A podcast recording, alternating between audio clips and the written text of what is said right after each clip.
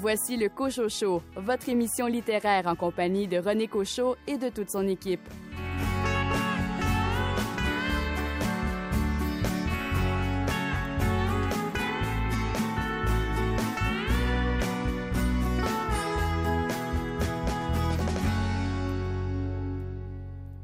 L'autrice Nathalie Jean a remporté les honneurs du prix Adrienne Choquette pour son recueil de nouvelles intitulé Le goût des pensées sauvages, paru aux éditions Leméac en 2020. Selon le jury, l'écriture de Nathalie Jean est sensible et sensuelle. Le prix littéraire Adrienne Choquette est décerné annuellement au meilleur recueil de nouvelles parues au Canada français. Ici René Cochot. Bienvenue à votre rendez-vous littéraire.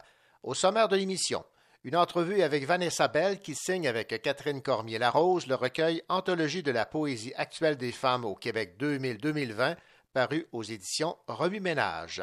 Mathias Carpula et Sofiane Landry présentent le recueil de nouvelles Épiderme, paru chez Tête Première.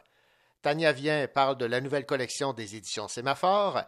L'éditrice Annika Parence parle du nouveau livre de sa collection sauvage intitulé Pas dire. Et pour m'accompagner, Stéphane Ledien, quel roman noir avez-vous choisi?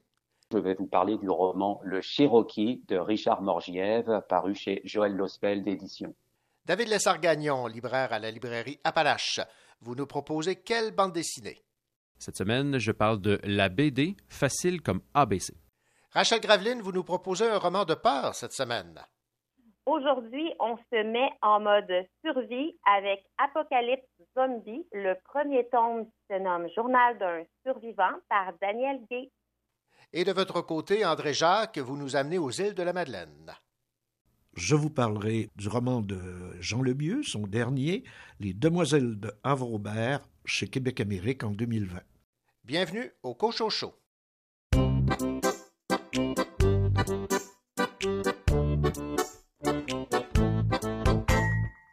Toute l'année, même les jours fériés, sous la pluie, la neige le vent, notre passion, notre métier se vit au milieu des champs, à la fraîche au petit matin. Le coq nous clame ses chansons l'année prochaine. Oui, c'est certain, il remportera l'Eurovision.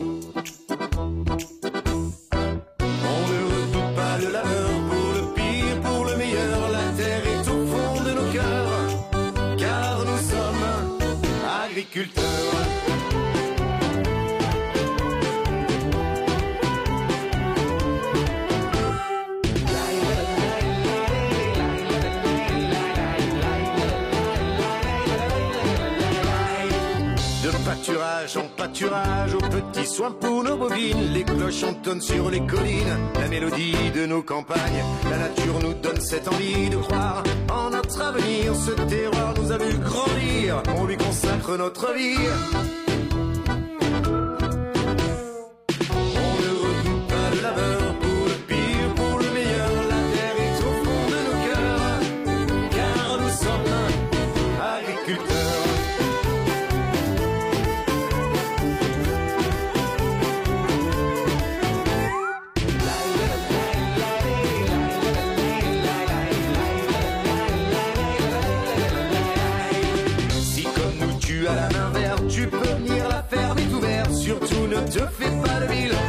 Pas trier les lentilles. À côté du puits envolé, avec le coup déjà levé. Y aura Jim, notre vedette, on t'attendra de l'île à la buvette. On se couchera à point d'heure, sans le pire, juste le meilleur. La terre est au fond de nos cœurs, car nous sommes agriculteurs, agriculteurs, agriculteurs, agriculteurs,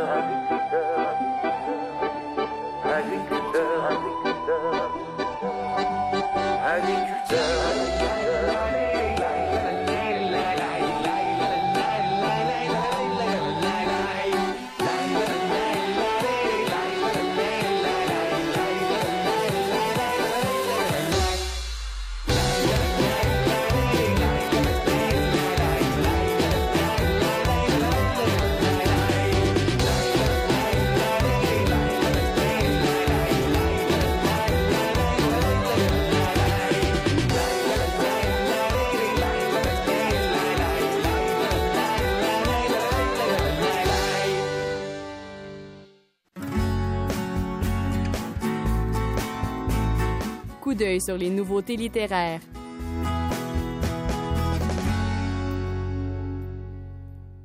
La maison d'édition Sémaphore présente une nouvelle collection mobile et le premier titre est un essai poétique qui a pour titre Poète Où te tiens-tu? de Agnès Whitfield. Écoutons la directrice littéraire Tania Vien. Oui, on va lancer une nouvelle collection cette année qui euh, donc mobile où on va publier des textes qui échappent toujours à la découpe traditionnelle des genres. Il y a toujours des textes qu'on ne sait pas trop où placer, qui débordent du cadre par la forme, par le propos. Et euh, ce texte-là d'Agnès Whitfield euh, tombe directement là-dessus, c'est pile poil. Donc, c'est en fait vraiment un recueil de poèmes, un recueil de poèmes avec une portée réflexive à l'intérieur. Ce qu'Agnès Whitfield nous propose ici, c'est un, un, essai poétique, à la fois, euh, je dirais, élégant, harmonieux, mais abrasif, sur les enjeux de la poésie à une époque comme à la nôtre où euh, la planète est menacée, où les sociétés euh, se brisent, se morcellent un peu. Donc, on se pose la question, est-ce que, quel est le rôle que le poète peut jouer? quel rôle devrait-il tenir? quel rôle les poètes, en général, aujourd'hui, de la poésie moderne, osent prendre, veulent prendre ou peuvent ou ne peuvent pas prendre? Donc, c'est un essai qui est lui-même un recueil de poèmes, comme j'ai dit, qui est divisé en, en 12 lettres qui sont destinées à un poète, un, poète anonyme, impersonnel, ça pourrait être n'importe qui, euh, et dont on met en cause le silence, parce que sa voix ne porte pas, parce que sa parole n'a pas de portée. C'est un texte magnifique qui est court, qui est serré, qui est bien ficelé, qui est, je dirais encore une fois, une autre plume moderne, autant par son style que par le sujet. C'est quand même des choses dont on se pose aujourd'hui, les positionnements des auteurs ou leur désengagement par rapport à ce qui se passe aujourd'hui. Ça saura toucher même des lecteurs qui sont un peu frileux, comme moi particulièrement, face à la poésie. C'est un style plutôt narratif, c'est quand même un peu déroutant comme style. C'est un texte non ponctué, c'est des tirades filées et ça nous force à nous approcher du texte. Finalement, vraiment fouiller et ça montre que la poésie peut être creusée. La poésie peut, euh, on, peut prendre le temps euh, de, lire et pas juste de se laisser bercer par la beauté de la chose. Il y en a qui vont connaître aussi Agnès Huitfield, qui a déjà euh, qui a participé pendant euh, au moins une dizaine d'années à l'aide québécoise et s'occupait de la part essai. je pense qu'elle a contribué aussi à Voix et Images pendant quelques années. Donc, elle, a aussi déjà écrit des recueils de poèmes auparavant. Donc, c'est pas une nouvelle venue dans le monde de la poésie ou dans le monde de la littérature au Québec. Mais c'est et ça, je pense, par exemple, on culmine ici là, avec une œuvre vraiment particulière, une voix particulière, une belle, belle plume. C'était la directrice littéraire des éditions Sémaphore qui nous parlait de ce premier titre de la nouvelle collection Mobile, un essai poétique signé Agnès Whitfield, poète Où te tiens-tu, maintenant en librairie? Ici Stéphane Ledien. Tout à l'heure dans l'émission, je vais vous parler du roman Le Cherokee de Richard Morgiev, paru chez Joël Lospel d'édition.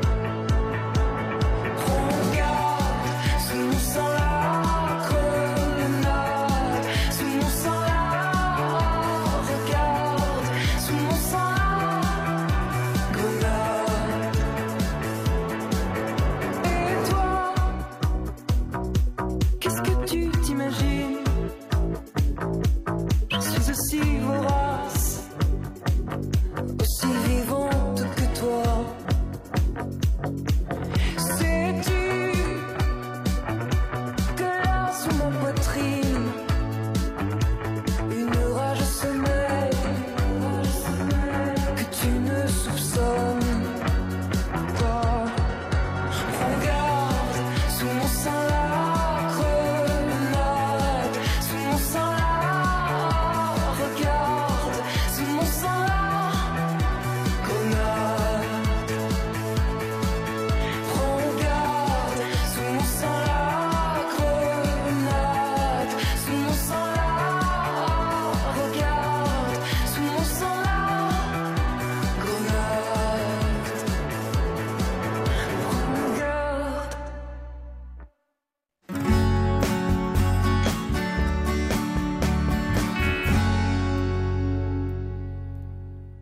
Stéphane Ledien, bien le bonjour.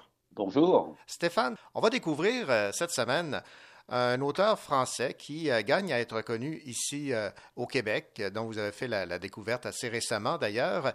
Et on va parler d'un roman qui, depuis la publication, a remporté quelques prix littéraires.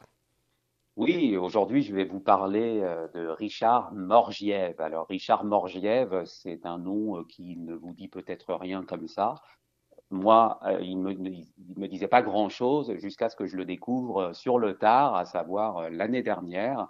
Et j'ai découvert par la même occasion qu'en fait, c'était, comme on dit dans un langage énergique en France, un vieux de la vieille, puisqu'il écrit depuis les années 1980. Il a signé un certain nombre de romans policiers, de romans noirs, mais aussi des pièces de théâtre, de la littérature générale.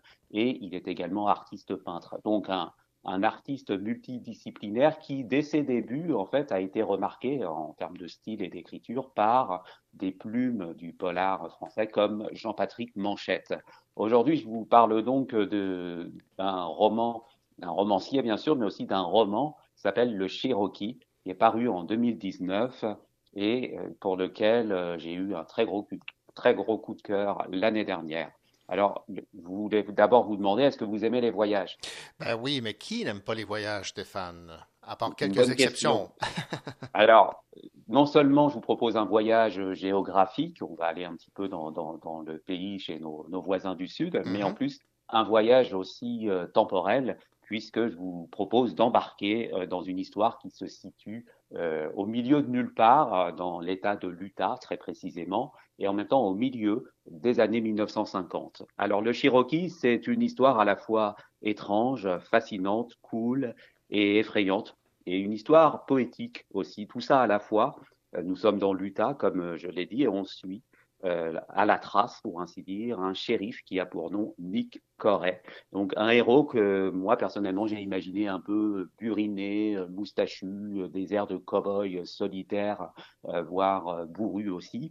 Euh, un héros qu'on croirait, à mon avis, tout droit sorti d'un film de David Lynch, par exemple de Lost Highway ou de Sailor et Lula, ou mhm. d'un film des frères Cohen aussi, et euh, pourquoi pas même d'un film de John Dahl, euh, cet auteur qu'on connaît, qui avait réalisé des films comme Last Seduction ou Red Rock West dans les années 80. Donc un, un, un héros à la fois viril et fragile, et ça, cette subtilité, Richard Morgiev l'amène euh, très bien euh, dans, dans, la description physique, qui laisse un peu euh, ambigu finalement, dans, à la fois dans la description physique et les émotions du, du personnage. Alors, Nick Corey, ce shérif, on va le suivre à la fois de deux manières. D'abord parce qu'il découvre un jour une voiture abandonnée et qu'au même moment, il voit atterrir sans lumière un F-86 Saab, c'est un, un, chasseur, un des premiers avions à réaction américains, il le voit atterrir et il constate que ce, cet avion n'a pas de pilote. Et donc, euh, c'est le début de deux enquêtes qui d'emblée euh, vont se croiser, évidemment, et au cours desquelles euh, notre shérif va se lier avec un agent du FBI et devoir déjouer ce qui ressemble à un complot du complexe militaro-industriel. Il va tenter aussi, en parallèle, de mettre la main au collet d'un tueur en série le même qui en fait a assassiné euh, ses parents. Je ne vous apprends rien, je ne vous dévoile rien en disant ça. C'est même marqué euh, sur la quatrième de couverture du roman. Donc un, tueur en série euh, qu'on a surnommé le dindon, mais personnage qui, comme son nom ne l'indique pas, n'a rien de drôle. Croyez-moi. Mhm. Le Cherokee, c'est le tableau d'une Amérique mythique, hein, à la fois fantasmée et si réelle, si proche euh, un tableau d'une Amérique à la fois euh, étrange, parce qu'on a une atmosphère de, de science-fiction, années 50, on évoque des soucoupes volantes, on évoque des, des, le côté un peu spectral, le, le, et à la fois euh, mystique aussi, avec ce, ce, lien de Nick Corey avec ses ancêtres, hein, le Cherokee, mais il parle aussi de, de tous les tous les peuples autochtones euh, qui étaient là euh, dès le, le, début, avant même la fondation euh, des États-Unis, et peuples auxquels se raccroche un petit peu Nick Corey dans, dans, son rapport à la nature, dans son rapport à, à l'existence. Et une Amérique, je disais, fantasmée, mais aussi très concrète, euh, mystique d'un côté et minérale de l'autre, avec ces, ces, paysages très fouillés de jour comme de nuit, son côté euh, très très détaillées, picturales, des, des, visions ciselées et c'est d'autant plus frappant quand on sait que Richard Morgiev est peintre, et avec des, des, des scènes euh, qui seraient un peu l'espèce d'envers du décor des tableaux de, de Norman Rockwell ou le, le, le, côté cauchemar des tableaux de, de, Norman Rockwell, des visions ciselées, donc disais-je, et aussi tout, faut imaginer ces plans euh, désertiques, euh, ces, ces, ces, longues routes sans fin, et puis ces, ces diners un petit peu isolés où l'on croise toute une galerie de personnages, des stations-service, des garages, des diners, des, des, des dépanneurs, tout mhm. ça constitue ce petit monde dans lequel évolue Nick Corey où il va à la, fois faire la découverte finalement de, de ce qu'est la, la, désillusion, la violence ultime de, de l'humanité, et aussi, euh, je ne vous en dis pas plus, mais la découverte de, de l'amour. Hmm. Alors le Cherokee, comme on le voit, ça brasse énormément de thèmes. Il ne faut pas s'arrêter au, au, thème du, du, tueur en série, qui de fait infuse tout le roman et une part importante mais la façon dont Richard Morgiev va traiter euh, le sujet nous éloigne évidemment de tous les poncifs euh, du genre, euh, sachant qu'il y a un, très grand nombre de romans exploitent la figure du tueur en série. Là, ce tueur reste un peu énigmatique et par moments, il y a même une espèce d'ambiguïté qui pourrait nous faire penser que ce n'est qu'un fantôme qui continue de hanter notre héros. Mais évidemment, le tueur est, bien réel et les meurtres qu'il laisse derrière lui le sont d'autant plus d'autant plus triste et des visions, euh, des, tableaux un peu d'horreur, mais décrites toujours avec une forme de délicatesse. C'est ça, Richard Morgiev, le mélange de, du côté, le côté brut, le côté délicat, le côté ciselé et le côté euh, violent et un peu râpeux. Tout ça s'entrechoque et forme une atmosphère à la fois mélange, comme je le disais, de fantastique, de policier, de, de noirceur, de poésie euh, et de, un peu de, science-fiction, d'imaginaire. Le, Cherokee de Richard Morgiev. C'est un grand roman qui, euh, qui a reçu le prix Mystère de la critique en 2020 et qui avait reçu le Grand Prix de la littérature policière en 2019. Deux prix qu'il n'a pas volé et dont on reparlera euh, sans doute à la fois de l'auteur et du roman, puisque Richard Morgiev vient de faire paraître chez Joël Losfeld Édition euh, le Cimetière d'étoiles, qu'on peut considérer comme une suite du roman Le Cherokee. Donc, quand j'ai hâte de le lire et de vous le faire découvrir, on en reparlera sans doute dans quelques mois. Richard Morgiev, donc un, un nom à retenir qui est là depuis longtemps et qui mérite qu'on s'y attarde encore et encore et qui nous décrit une Amérique, euh, peut-être qui décrit l'Amérique mieux que ne l'aurait fait euh, lui-même un Américain. ouais. Et euh, on peut rappeler quelle maison d'édition publie oui. Alors, le Cherokee de Richard Morgiev est publié chez Joël Losfeld Édition et on le trouve, on demande à, on peut le demander à tous nos libraires préférés. Stéphane Lodien, merci beaucoup pour cette critique. Merci.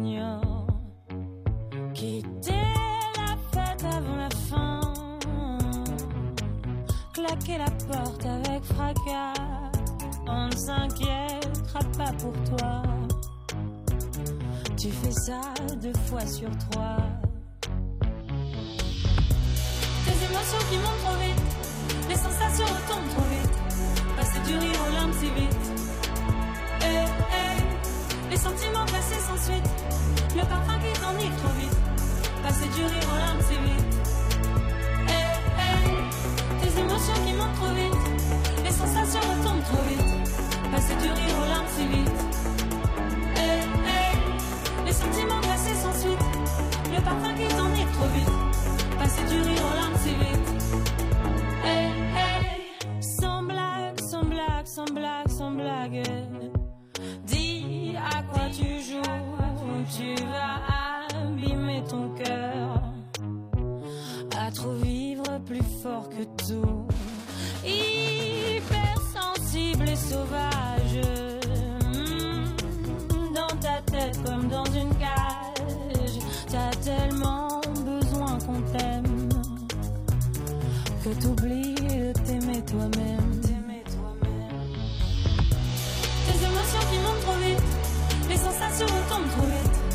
Passer du rire aux larmes, c'est vite. Eh, eh, les sentiments glacés sans suite. Le parfum qui t'enivre trop vite. Passer du rire aux larmes, c'est vite.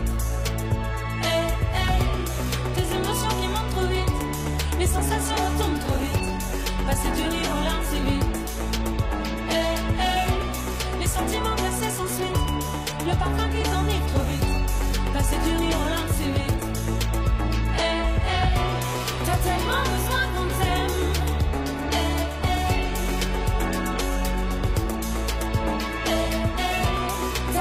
t'as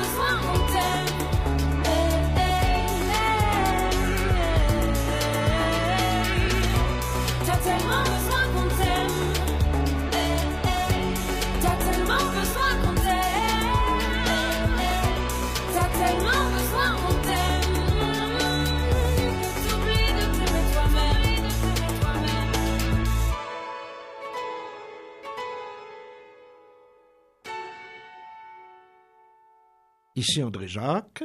Je vous parlerai aujourd'hui du roman de Jean Lemieux, son dernier, Les Demoiselles de Havre-Aubert, chez Québec Amérique en 2020.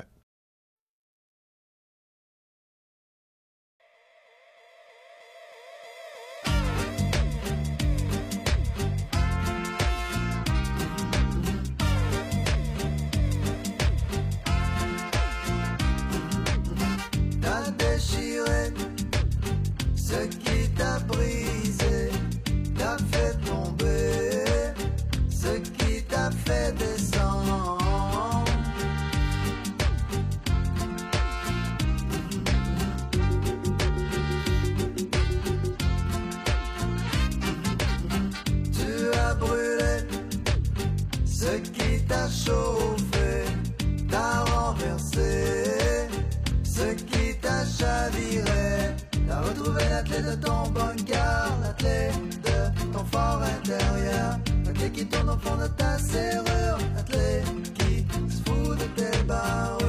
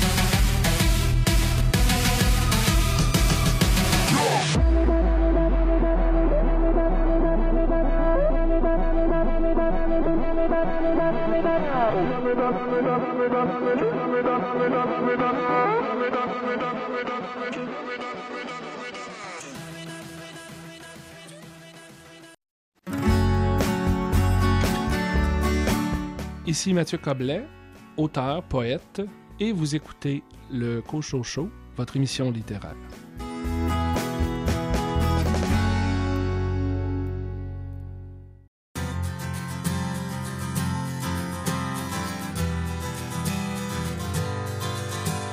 Toujours cette idée de partir, d'être ailleurs qu'ici, d'habiter l'avenir, de rêver plus loin, de s'enfuir du fil des années qui ne peuvent assouvir. Quatre saisons à se dire que demain,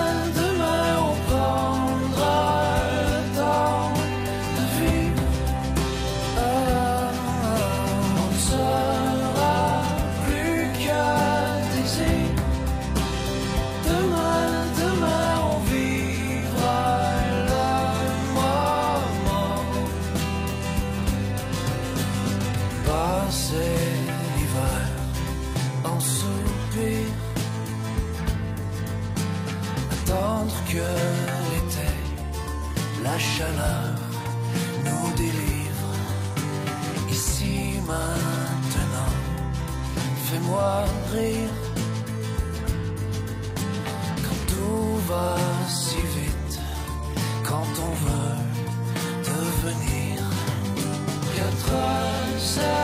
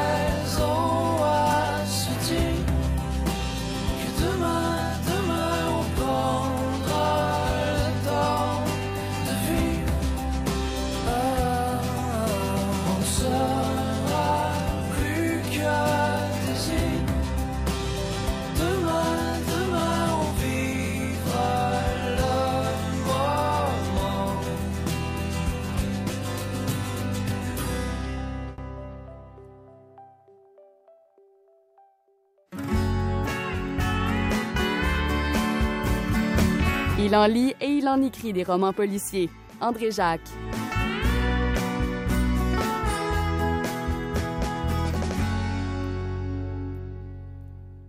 André Jacques, cette semaine, vous allez nous entraîner aux îles de la Madeleine. Oui, il faut Ah. voyager un Ah, peu. ben hein? oui, bien sûr. Surtout en temps de confinement. Ben, c'est ça. il y a- on a trouvé une nouvelle façon de voyager, de Oui, visiter oui. les îles de la Madeleine. Et euh, ben, c'est euh, André Surprenant là, qui nous revient, euh, le- l'enquêteur chéri de Jean Lemieux, qui nous arrive avec, chez Québec Amérique, le roman Les Demoiselles de Havre-Aubert.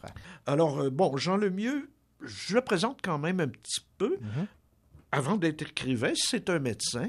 Il a d'abord euh, et il a pratiqué pendant plusieurs années aux îles de la Madeleine avant de revenir vers Québec et Montréal. Il suit, vous allez voir qu'il suit son personnage. Alors, euh, qui est également, donc, qui est médecin, mais qui est également écrivain. Il a écrit des romans jeunesse, il a écrit des romans pour adultes. Moi, je le connais surtout à travers la série des enquêtes d'André Surprenant, qui est un, officier, un enquêteur de la Sûreté du Québec, qui comprend six romans. Les premiers se déroulaient toujours aux îles de la Madeleine, où à cette époque-là, Jean Lemieux euh, vivait. Puis, par la suite, euh, il y a eu quelques romans qui se sont déroulés à Québec et à Montréal, mais dans celui-ci, on, opère un retour aux îles euh, avec de surprenant. Je vous fais un bref résumé.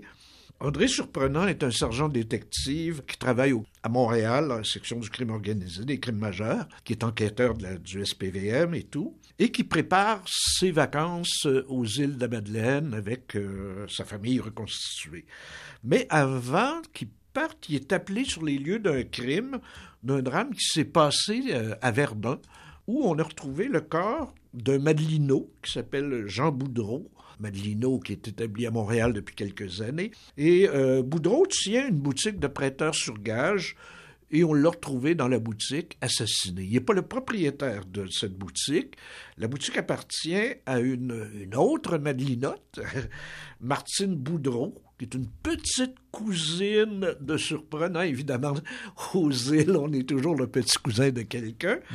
Alors, euh, voilà un peu comment ça commence avec ce crime qui se passe à Montréal, qui implique des gens des enfin, qui, au niveau de la victime. Martine Boudreau elle-même est l'ex-épouse d'un personnage un peu douteux qui s'appelle Claude Goyette, Madelino lui aussi, euh, qui est un riche entrepreneur dans le secteur de l'immobilier. On n'a jamais réussi à à prendre la main dans le sac, mais il y a quand même des rumeurs qui frayent avec la mafia. Puis il va souvent en République dominicaine, il importerait peut-être des substances euh, plus ou moins licites. Donc, les supérieurs vont demander à Surprenant, ben, vu que tu vas aux îles, mon cher André, est-ce que tu pourrais vérifier certaines choses, mm-hmm. être un peu notre, euh, notre oreille là-bas et mener une enquête discrète pendant tes vacances. Et ce qui est curieux, c'est que presque, même, dès cet instant-là, comme c'est en plein cœur de l'été, presque tout le monde va se retrouver aux îles. Euh, la Madame Boudreau, dont on parlait tantôt, va être là avec sa fille, etc. Euh, Goyette, qui, adore faire de la voile, revient de la République dominicaine en voilier. Il va arriver aux îles à peu près à ce moment-là. Surprenant, lui, il va avec euh, sa blonde et les deux enfants de, de celle-ci qui sont des ados on a un peu l'impression que toutes les familles se, retrouvent aux îles. Surprenant va rencontrer Goyette au moment où il arrive aux îles. Il est arrivé de nuit, stationné son bateau. Et le lendemain, on retrouve le corps de Goyette sur la plage qui a été assassiné. Donc, euh, l'enquête, évidemment, relève de la Sûreté du Québec, qui, est la, la, police aux îles. Puis lui, il fait partie du SPVM. Mais comme, bon, le petit poste des îles n'est pas un gros, gros poste de police, on va envoyer un véritable enquêteur de Québec tout à fait antipathique, qui veut tout mener, puis qui n'aime pas du tout de voir que Surprenant vient se, mêler de ses affaires et euh, fout son nez dans, dans l'enquête qui le regarde. Sauf qu'il est tellement malhabile, puis tellement chiant, disons, là, que même les gars de la SQ des îles qui connaissent, qui ont travaillé avec Surprenant, ben, préfèrent travailler avec Surprenant qu'avec le nouveau venu. Il va y avoir des conflits de, de, de juridiction. Et on apprend peu à peu justement que Goyette est un personnage tout à fait équivoque, qui avait des liens avec la mafia, avec, même avec les Hells Angels installés en République dominicaine et tout ça. Donc j'en dis pas plus non plus, euh, je vais pas faire le, le divulgateur, mais euh, c'est un très très très bon roman de Jean Lemieux. C'est une enquête qui est complexe, on le voit, il y a plusieurs ramifications. Moi, je n'ai pas découvert le poteau rose avant la toute fin, où on a mhm. presque une scène à la Agatha Christie, où tout le monde est réuni et euh, les personnages, bon, le mieux a quand même cet art de faire des personnages qui sont sympathiques, ben qui nous, bon, surprenants. Sa blonde Geneviève qui, qui est un peu bougonneuse parce qu'elle est allée en vacances aux îles, puis avoue que son chum est, mhm. est toujours en et puis les gens des îles qui sont bien dépeints, je pense. Moi, je, bon, je les connais pas, je suis jamais allé aux îles, un jour sans doute, mais euh, il y a une bonne description des îles, des mentalités. ce qui crée une espèce d'exotisme québécois. On disait tantôt, oui, on peut voyager euh, même en pandémie. Mhm. Alors, je leur conseille pour ça. Euh, c'est une belle description des, des, des, îles et de leurs habitants. Puis, sans sans exagération, mhm. même au niveau du langage, le parler local, il est, il est, là, mais le mieux est très, très respectueux. Il connaît les gens de là-bas, il connaît les mentalités, puis c'est fait avec beaucoup de cœur. Euh, un bon style, c'est clair, c'est léger, ça, ça, se lit très, très bien. Donc, un très, très bon roman. Alors, ce très, très bon roman publié chez Québec Amérique avec euh, en vedette André euh, Surprenant qui mène son enquête malgré que normalement il devrait être en vacances aux îles. Les Demoiselles de Havre-Aubert de Jean Lemieux. Merci beaucoup. Publié chez Québec Amérique. Voilà. Merci beaucoup, André. De rien, René.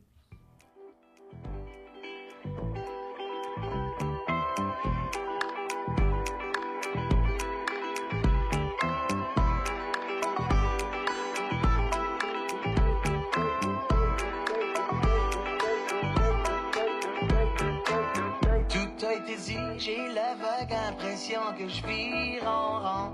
Et c'est aussi, ça réchauffe les histoires d'amour, les peines.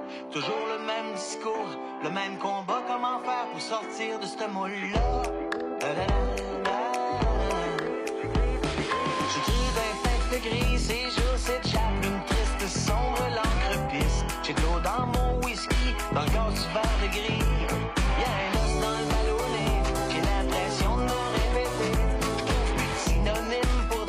Je t'aime, puis d'antonyme pour dire que je te hais. On a épuisé tous les termes, faudrait rien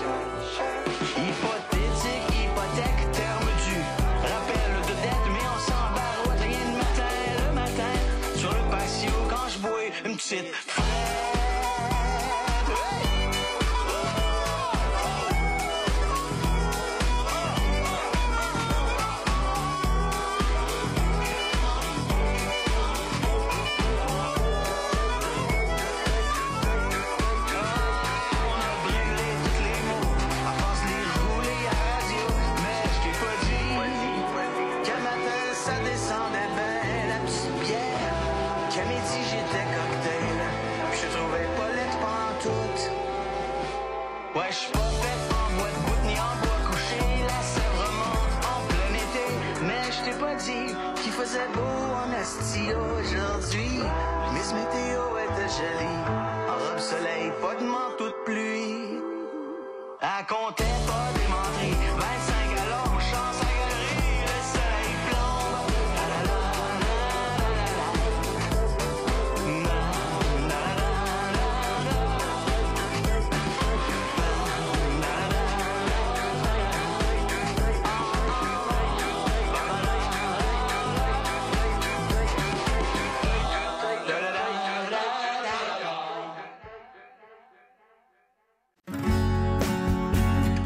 Bonjour, ici Virginie Savard, poète, et vous écoutez le Cochot Show.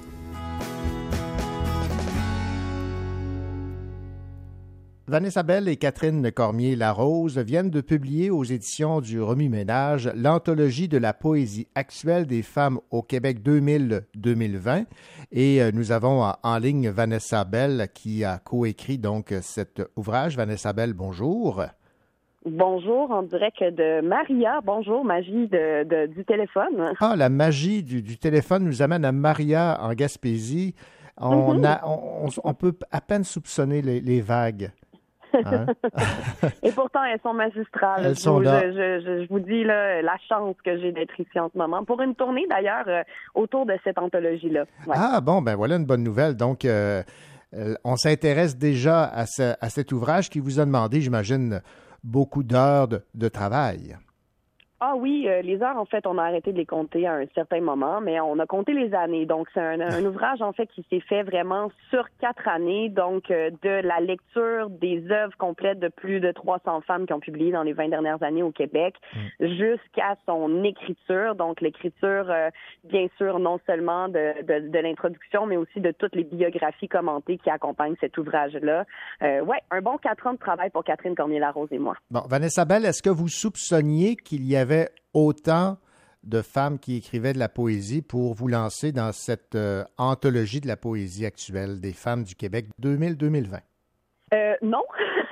Non, euh, très honnêtement, puis c'est une très heureuse découverte par ailleurs.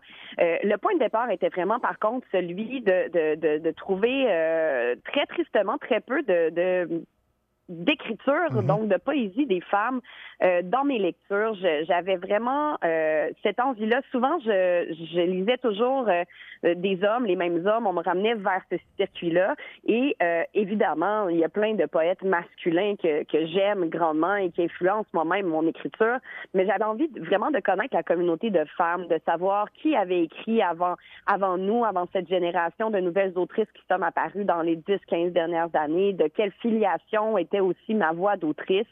Et euh, ben en fait, euh, chemin faisant, j'ai découvert euh, des, des, des dizaines, des centaines d'œuvres exceptionnelles. Et, et quand je dis exceptionnelles, euh, vraiment, faut me croire, le, le talent poétique au Québec est hallucinant. Et encore euh, à 300 personnes, évidemment, on n'a pas fait le tour de toutes les voix qui, qui écrivent. Et donc, euh, non, on ne le soupçonnait pas pour répondre à votre question, René, mais on a fait euh, des découvertes immenses et magnifiques. Bon, Qu'est-ce qui ressort principalement des poèmes que vous avez euh, sélectionnés? J'imagine qu'il y a des, des thématiques qui sont peut-être euh, ou des avenues un peu différentes de ce que les hommes ont euh, jusqu'à présent écrit en, en poésie? Oui, bien sûr. Ben, il y a des thèmes communs qui vont toujours rester, soit celui, par exemple, de la naissance, de l'amour, de la mort, de la nature. Particulièrement au Québec, on a un rapport au territoire qui est très amoureux en poésie. Je ne sais pas si vous entendez les oiseaux hurler derrière moi. C'est magnifique. Oui. Euh, et euh, donc, il y a ces thèmes-là qui sont bien sûr présents. Par contre, toutefois, dans l'écriture des femmes, on va observer, entre autres, euh, le, le, le politique euh, se mêle à l'intime. Donc, c'est une tendance qu'on observait au début des années 90, euh, vraiment dans l'écriture des femmes, c'est-à-dire que les luttes collectives se, se migraient tranquillement vers les territoires intimes, donc vers le la maternité, euh, qu'est-ce que c'est que d'avoir une vie de femme, et même même en 2021, on se demande qu'est-ce que c'est qu'une vie de femme, qu'est-ce que c'est une vie de femme trans, qu'est-ce que c'est la vie d'une personne non binaire. Alors euh, ça, c'est vraiment un thème très fort qui est ressorti, donc euh, l'intime politique, mais également euh, la, la santé mentale, euh, la charge mentale, quoi d'autre, l'anxiété, l'éco-anxiété par ailleurs. On est de notre temps, puis on ne peut plus ignorer non plus le, le monde dans lequel on vit, euh, puis surtout les, les prédictions à venir. hein. En pleine pandémie, on on sait que ça sera sûrement pas la seule qui pourra nous arriver dans les prochaines décennies. Donc ça, ça fait vraiment partie du, du travail des femmes euh, en poésie au Québec, ouais. Bon, vous avez fait l'examen des œuvres complètes de 300 poètes. Il y a l'anthologie compte 55 autrices. Mhm. Bon, évidemment, on dit choisir, c'est renoncer. Là. Comment avez-vous arbitrairement euh, fait une sélection? Ça a été la partie crève-cœur, évidemment. Ça a été une partie euh, très difficile aussi parce que euh, la posture de Catherine Cormier-Larose et moi-même, ce qu'on souhaitait faire, c'était d'une part euh, participer à l'historicisation du travail des femmes. Donc, on a quand même la chance de faire une anthologie qui, qui s'inscrit à la suite chez Remi Ménage de celle parue initialement en 1991, rééditée en 2003. Donc, euh, l'anthologie de la poésie des femmes au Québec qui a été co-dirigée par euh, Lisette Giroir et Nicole Brossard. Donc, on avait quand même la, la chance que plusieurs femmes qui sont toujours en poésie, qui ont des voix très, très, très importantes, euh, se retrouvent dans cette anthologie-là. Donc, déjà, on se disait, bon, euh, dans l'idée de euh, représenter l'effervescence, ben évidemment qu'on a voulu consigner également des nouvelles voix. Euh, et euh, notre posture, à Catherine donc et moi, ça a été celle de non pas dire voici les 55 meilleurs poètes du Québec, elles sont, elles sont très talentueuses évidemment, mais c'est- pas hiérarchique. L'idée c'était vraiment de dire voici 55 voix qui sont assez différentes les unes des autres et qui peuvent nous permettre de saisir euh, l'ampleur des postures ou du panorama poétique québécois. Donc des voix qui sont assez euh, puissantes et assez euh, distinctives pour porter aussi dans leur sillon ce- les voix d'autres poètes qui, qui ne pouvaient pas toutes y figurer, évidemment. Donc, il y a ça d'une part, mais on a beaucoup travaillé aussi autour de l'idée de la performance, de la scène, de la poésie qui, qui, qui est de plus en plus sur les scènes depuis euh, 10-15 ans, notamment. Et euh, on avait des critères, donc euh, des critères bien sûr qui, qui étaient euh, intersectionnels, intergénérationnels, mais également cette idée-là, cette volonté-là en fait de représenter les différents territoires et les différentes langues du Québec. Donc, euh, ne serait-ce que pour ça, il y a plein de poètes montréalaises qui sont des monuments qui ne s'y retrouvent pas. Mais si on veut vraiment avoir une, une photo d'ensemble, ben, il faut élargir le cadre. hein. Ben oui, tout à fait. Van- Vanessa Bell, dans euh, l'anthologie de la poésie actuelle des femmes au Québec 2000-2020, on l'a mentionné, il y a 55 autrices qui s'y trouvent. Est-ce que vous avez consulté ces personnes-là pour choisir le poème ou si les autrices n'avaient euh, aucun droit de parole? Ben, effectivement, euh, les autrices n'ont pas été consultées quant au poème qu'on a choisi et c'était euh, pas dans un but de les en exclure, évidemment. Euh, mais Catherine Cormier, Larose et moi, comme je le mentionnais tout à l'heure, on a travaillé à écrire des biographies commentées. Donc, des biographies qui présentent à la fois des, des, des éléments factuels de la vie des autrices, mais également qui représentent les grands thèmes de leurs œuvres, qui met en lumière aussi la raison pour laquelle elles sont euh, décisives et importantes dans la poésie québécoise actuelle.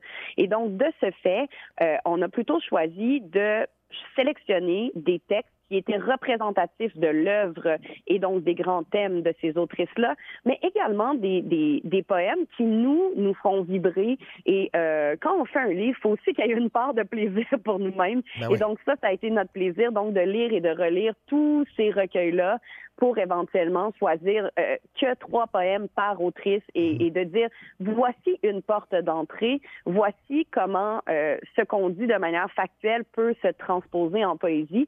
Et bien sûr, il y a un travail immense qui a été fait aussi en collaboration avec Audriane Gascon, qui a été d'une aide très précieuse dans, dans la rédaction et dans la recherche pour cette anthologie-là. Donc, qui a notamment monté une bibliographie très exhaustive. euh, des œuvres de chacune de ces autrices-là. Donc, les poèmes, c'est un point de départ et si on aime, on peut aller aussi dans la section des euh, bibliographies et donc euh, découvrir euh, l'ensemble de l'œuvre de chacune des autrices. Bon, maintenant, dernière question. Comment expliquer que tant de nouvelles voix féminines sont apparues dans notre univers littéraire au cours des 20 dernières années? Est-ce que c'est qu'on faisait trop de, place aux Nelligan, Miron, Hainaut, Vanier, Desrochers? Trop de place, je dirais que non, mais de la place, il y en a pour tout le monde. Puis, Ouais. euh, le lectorat s'agrandit, d'une part.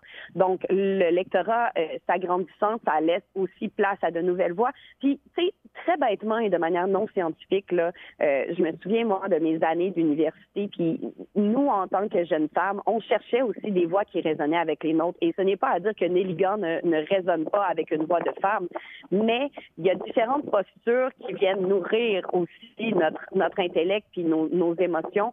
Et je pense vraiment que d'avoir plus de femmes, je veux dire, la société est composée de femmes et d'hommes, donc c'est tout à fait normal que dans la littérature, on ait autant de voix de femmes que d'hommes. Et en poésie particulièrement, ce qu'on remarque avec les, les bilans Gaspard, c'est que c'est un des genres littéraires où il y a le plus de parité. Donc, il y avait ce besoin-là, autant pour le lectorat, autant que pour les femmes qui écrivent. Euh, après, bon, c'est toutes des décisions sociétales. Euh, je pense qu'avec plus de femmes qui arrivent en enseignement dans les niveaux supérieurs, ça peut amener aussi toute une autre euh, dimension aux listes de lecture obligatoires. Euh, avec de plus en plus de femmes qui sont scolarisées également, ben, ça développe un lectorat qui peut vouloir lire aussi des femmes. Donc, je, je pense pas que ce soit tant une question de il y avait trop de place à ces hommes souvent décédés et réédités ad vitam aeternam. Ils existent encore dans la littérature, mais il était temps que les femmes aussi, on fasse pas juste sortir de notre cuisine, mais qu'on arrive aussi dans le monde et par la littérature, par la poésie. Vanessa Belle, dernière question. Je suis euh, titillé par votre présence à Maria, avec évidemment en toile de fond euh, les goélands et euh, la plage et la mer. Mais en fait, ce que vous me disiez, c'est que vous êtes en, tournée de promotion de cette anthologie. Oui, exactement. J'ai eu la chance, en fait, euh, tout d'abord d'être reçue au Cégep de Matane, euh, où j'ai fait des rencontres avec euh, avec la communauté, avec les élèves et, étudiants également. Ensuite, j'ai poursuivi du côté de Marsoui pendant dix jours pour une résidence de création à Salon 58, donc sous le bon accueil de Priscilla Guy. J'étais là avec Elena Soudley et Dana Michel, qui sont également performeurs, danseuses et qui écrivent également de la poésie. Et puis ensuite, ben, j'ai traversé le parc pour venir du côté de Maria, de Carleton euh, et éventuellement de Port-Daniel pour euh, rencontrer des élèves, mais aussi les communautés. Et là, on parle de poésie. C'est vraiment trippant parce que, en plus, ben, bon, ici déjà, c'est une zone jaune, euh, mais quand même, on fait des rencontres à l'extérieur. Donc, je donne des conférences sur les plages et on parle de poésie avec un feu, on se baigne. C'est vraiment, c'est vraiment exceptionnel. Et aussi, la, la, baie des Chaleurs, faut le dire, est un endroit où euh, énormément d'artistes euh, en art visuel, de poètes, de créateurs habitent.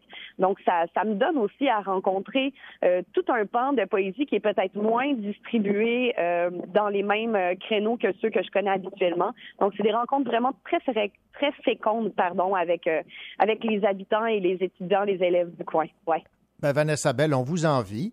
Et on vous souhaite une bonne tournée donc pour euh, cette anthologie de la poésie actuelle des femmes au Québec 2000-2020 que vous co-signez avec Catherine Cormier-Larose aux éditions du Remis Ménage. Merci beaucoup pour cette entrevue et bravo pour cet ouvrage qui, j'espère, intéressera un maximum de personnes. Merci beaucoup, René, de m'avoir reçu. Merci beaucoup. Au revoir. Au revoir.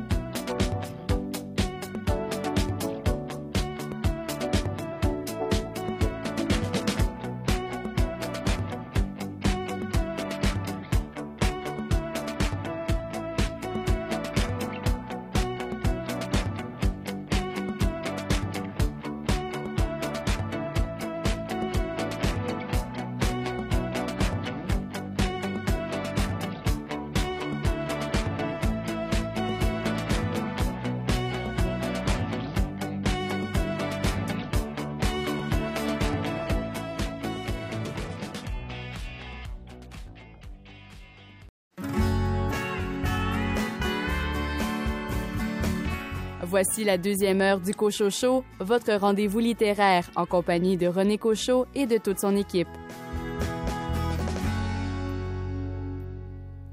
Au sommaire de cette deuxième partie d'émission, Mathias Carpula et Sofiane Landry présentent le recueil de nouvelles épidermes paru chez Tête Première. L'éditrice Annika Parence parle du nouveau livre de sa collection Sauvage qui a pour titre Pas dire. Rachel Graveline, votre proposition de livre jeunesse cette semaine en est une de peur. Aujourd'hui, on se met en mode survie avec Apocalypse Zombie, le premier tome qui se nomme Journal d'un survivant par Daniel Gay. Et David Lessard-Gagnon, libraire à la librairie Appalache, on apprend le béaba de la bande dessinée cette semaine. Cette semaine, je parle de la BD facile comme ABC. Bonne deuxième heure.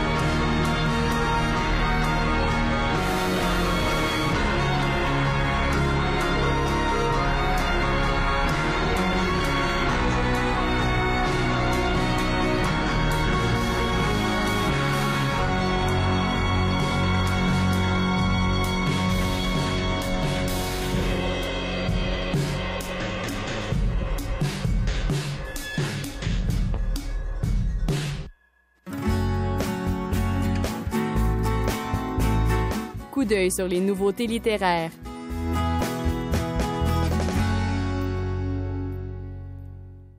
La maison d'édition Annika Parence vient de publier le roman Pas dire de Baptiste Thierry Gilbert dans sa collection Sauvage. Paris, période 1987-1992. Sur fond d'épidémie de sida, le narrateur a une histoire avec un garçon qui n'assume pas sa sexualité et fait tout pour la rejeter. Écoutons l'éditrice Annika Parence. Un véritable coup de cœur pour ce livre qui a été écrit par un auteur qui a 22 ans. Ça m'a absolument renversé de voir comment une personne si jeune pouvait nous faire ressentir aussi bien l'ambiance des années 80, 90, les années du sida. Son livre se passe sur fond d'épidémie de sida, même si le sida n'est pas du tout le personnage central de son livre. Les personnages centraux de ce livre sont le narrateur, qui essaye de pouvoir dire les choses, de pouvoir raconter ce qu'il s'est passé entre lui et un jeune garçon avec qui il a une histoire d'amour. L'histoire est extrêmement, euh, extrêmement intense, euh, voire violente entre les deux surtout du fait que le jeune garçon que rencontre le narrateur n'assume absolument pas son homosexualité et en fait euh, essaye de la rejeter avec toute euh, la cruauté possible qui retombe évidemment sur le narrateur de l'histoire. Alors voilà, on est euh, dans quelque chose qui paraît peut-être euh, courant, banal, euh, de raconter une histoire entre deux êtres qui essayent de s'aimer, mais on n'est pas du tout dans le banal par la façon dont l'histoire sort comme ça, brute et en même temps extrêmement travaillée du narrateur. C'est aussi un roman un peu à clé où on, retrouve des personnages qui ont été importants dans l'histoire des années SIDA, comme Hervé Guibert, euh, dont on parle beaucoup en ce moment, à cause de la sortie d'un livre de Mathieu Lindon euh, sur euh, la relation qu'il a eue avec Hervé Guibert, et également euh, Michel Foucault. Donc, euh, ce sont un peu des personnages du livre euh, qui passent, mais qui nous donnent vraiment une idée de l'époque. Et puis, aussi, ce qui m'a absolument renversé, c'est que c'est un livre que l'on peut lire en commençant par le début, tel qu'on le présente dans l'édition papier, enfin dans l'édition papier numérique, mais également on peut le commencer par la fin. Alors, ceux qui préfèrent le sens chronologique de l'histoire, de la rencontre après ce qui se passe, ils vont commencer par la fin. L'expérience va être absolument différente euh, alors qu'on lit absolument le même livre, mais dans un sens différent, par la fin ou par le début. Je, je trouve là qu'il y a vraiment une performance littéraire assez incroyable. Donc un jeune auteur de 22 ans euh, très très prometteur. C'était Annika Parence qui nous parlait de cette nouveauté arrivée en librairie, le roman Pas dire. Ici Rachel Graveline. Plus tard à l'émission, on se met en mode survie avec Apocalypse Zombie, le premier tome qui se nomme Journal d'un survivant par Daniel Gay.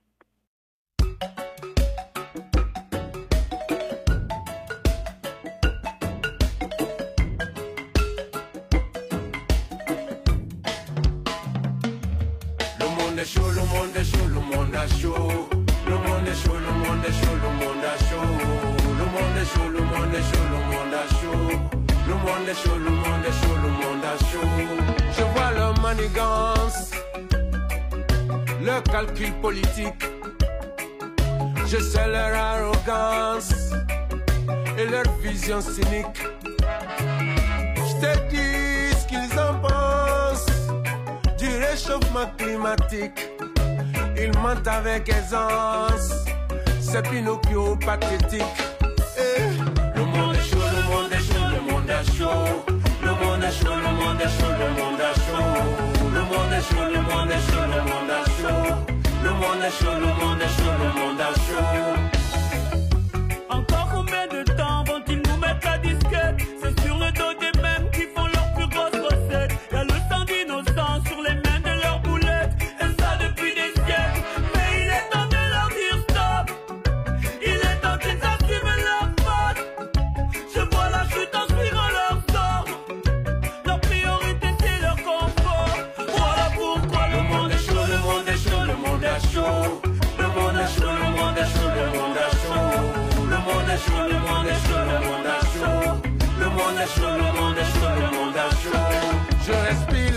Leur.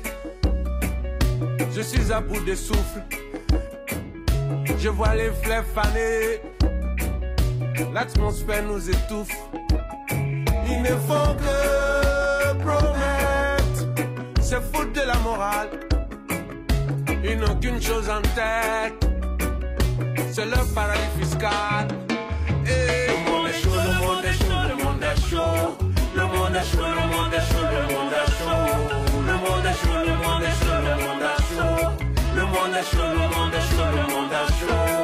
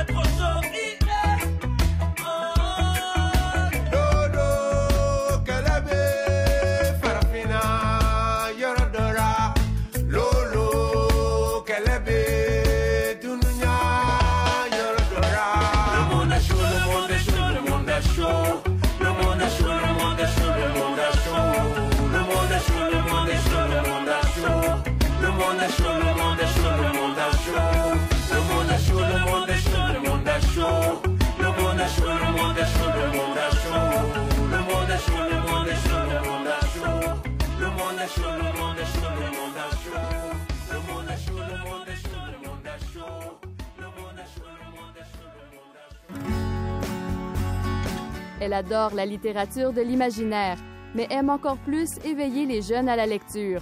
Normal, puisque Rachel Graveline est auteure et animatrice. Rachel Graveline, bien le bonjour. Bonjour. Rachel, cette semaine, je pense que on va avoir peur parce qu'on parle de zombies. Oui, on parle de zombies. C'est très intéressant la formule parce qu'on entre dans le journal intime d'Eliott et dès les premières pages, on comprend que la situation est déjà grave parce que le personnage est caché dans une maison inconnue et tente de survivre à l'invasion de zombies qui a déjà infecté une bonne partie de la population. Donc, on n'est pas euh, au début. Là. Parfois, euh, on commence par euh, les, les, premiers zombies, mais ici, on est déjà au milieu de l'apocalypse. Et on comprend vite que pour le garçon, écrire, ça lui permet de ne pas perdre la tête un petit peu parce que après avoir perdu ses amis, il s'est retrouvé tout seul. Au bout d'un certain temps et par manque de nourriture, Elliot finit par prendre l'initiative de se déplacer et c'est là qu'il va mettre la main sur une radio qui diffuse un message concernant une base militaire où il y a des survivants. Et c'est ça qui va le lancer dans sa première vraie expédition. Alors là, on va le suivre euh, en, en, mode survie, euh, en se promenant dans les rues qui sont infestées de zombies. Et au fil de l'histoire, le garçon va faire plusieurs rencontres et il va se retrouver dans différents regroupements de rescapés. L'aventure va prendre différents détours inattendus et je dois avouer que euh, c'est intéressant à ce niveau-là parce que souvent, on a quand même une trame assez régulière euh, dans euh, les histoires de zombies, mais ici, on a des belles surprises qui, qui, arrivent aux personnages. Mm-hmm. Et ultimement, la motivation d'Eliott sera de savoir s'il est vrai que des chercheurs tentent d'élaborer un antidote. Évidemment, avec l'antidote, on se retrouve un petit peu plus dans le classique, mais ça demeure pas moins intéressant dans l'ensemble, je dirais que l'auteur a su vraiment exploiter aussi pleinement le fait que le lecteur suit l'action à travers les transcriptions du quotidien d'Eliott. Parce que dans le journal, il insère plusieurs images en noir et blanc qu'on peut imaginer le garçon euh, en train euh, de dessiner. Euh, il donne une belle touche d'humour aussi, donc on n'est pas toujours dans l'ambiance lugubre mais aussi à l'occasion, on va voir une phrase qui s'arrête au milieu, euh, prend une fin abrupte euh, avec un trait de crayon, puisque le personnage est soudainement attaqué. Et évidemment, dans le paragraphe suivant, l'explication reprend que s'est-il passé, pourquoi le garçon a dû interrompre ses écrits rapidement? Ça donne beaucoup de crédibilité aussi à, la situation, Mhm. évidemment, parce qu'on se plonge bien avec le personnage dans son aventure. Et c'est d'ailleurs euh, le petit extrait que je vous ai choisi qui va en ce sens. Je viens de réaliser que l'année scolaire est terminée. Ce sont les pires vacances de ma vie. Je suis assoiffée alors que je devrais profiter de la piscine. Je pourrais me et on a une interruption. Ensuite, l'histoire se poursuit. Mes mains tremblent encore. Je ne crois pas ce qui vient d'arriver. Il est sorti de nulle part et m'a foncé dessus. Un zombie qui court. Un zombie qui court. J'ignore comment j'ai fait pour réagir aussi rapidement. Probablement par réflexe. D'un bond, je me suis retrouvée sur mes jambes et j'ai détalé comme un lapin. Cette chose m'a poursuivi comme un guépard qui refuse de se laisser distancer par une gazelle. Par chance, j'étais légèrement plus rapide en courant de toutes mes forces. Je me suis éloignée un peu. Alors déjà, on voit que euh, on a une, une, bonne ambiance de suspense. Je pense que vraiment c'est une histoire qui va bien agripper euh, les jeunes euh, au niveau de l'action. Autrement dit, Apocalypse zombie, journal d'un survivant chez les éditeurs réunis, ça vous a comblé. Vous avez eu beaucoup de plaisir à, à découvrir là, sa plume. Là. Oui, j'ai trouvé que c'était bien écrit. L'auteur avait vraiment bien exploité tous les côtés, tant au niveau du journal qu'au niveau de l'histoire, de la rencontre des personnages, euh, la méfiance aussi de rencontrer des survivants, à savoir est-ce qu'il a déjà été mordu, peut-être pas, est-ce qu'il est fiable, parce qu'il y en a qui veulent aussi simplement euh, pouvoir euh, s'entourer pendant une période de temps, puis euh, profiter de la nourriture de l'autre et tout ça. Donc, il est vraiment allé exploiter, l'auteur est vraiment allé exploiter pleinement son sujet. Je trouve que c'est vraiment une belle histoire sur laquelle mettre la main pour un petit suspense de d'adolescent. Voilà, le, le suspense, euh, le doute et euh, la peur sont bien exploités. Apocalypse zombie, tome 1 de Daniel Gay, Journal d'un survivant chez les éditeurs réunis. Merci beaucoup, Rachel Graveline, pour euh, cette proposition de lecture. Merci beaucoup. Vous écoutez le Cochot Show en compagnie de René Cochot et de toute son équipe.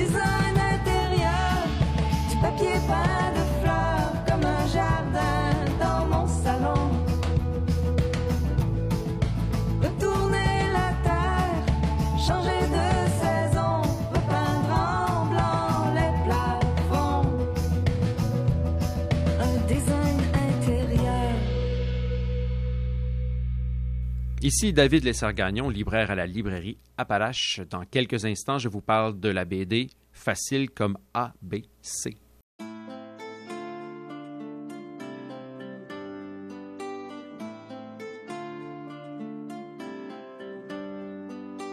Se diminuer, c'est le travail des grands. Ma qualité, résister à l'élan. J'achèterai pas la dernière Lamborghini. Un vrai riche vit simplement. Il cherche à manger, nous à maigrir. Et comme un tuche qui dépense trop. On dirait que t'as gagné au loto. Je suis pas dans l'extase, je suis un mec de la base. Je suis pas dans l'extase, un mec de la base. Je suis comme un bébé dans les bras de sa maman. Je me prends pas pour quelqu'un de grand. Je suis comme un bébé dans les bras de sa maman. Je me prends pas pour quelqu'un de grand. Je reste simple. Je reste simple. simple. Je reste simple.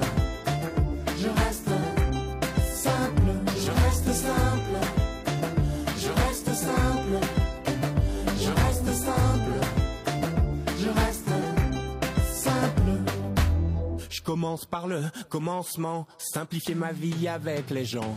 Simple d'approche, simple dans mon comportement. Je regarde d'où je viens, je fais pas de festin. Chaque jour des larmes et du pain. Ça fait 40 ans qu'on est dans le quartier.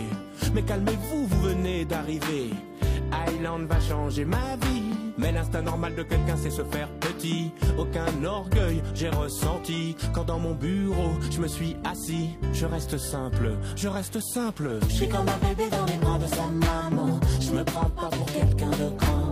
Je suis comme un bébé dans les bras de sa maman. Je me prends pas pour quelqu'un de Je reste simple. Je reste simple. Je reste simple.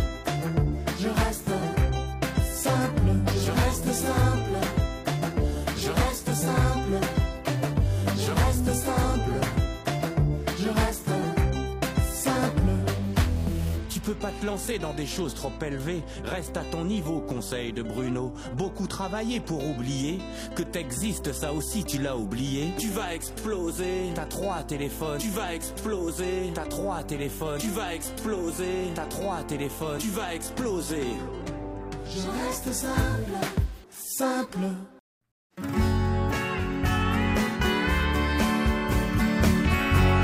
Pas besoin de lui faire un dessin pour qu'il vous parle de BD. David Lessard-Gagnon.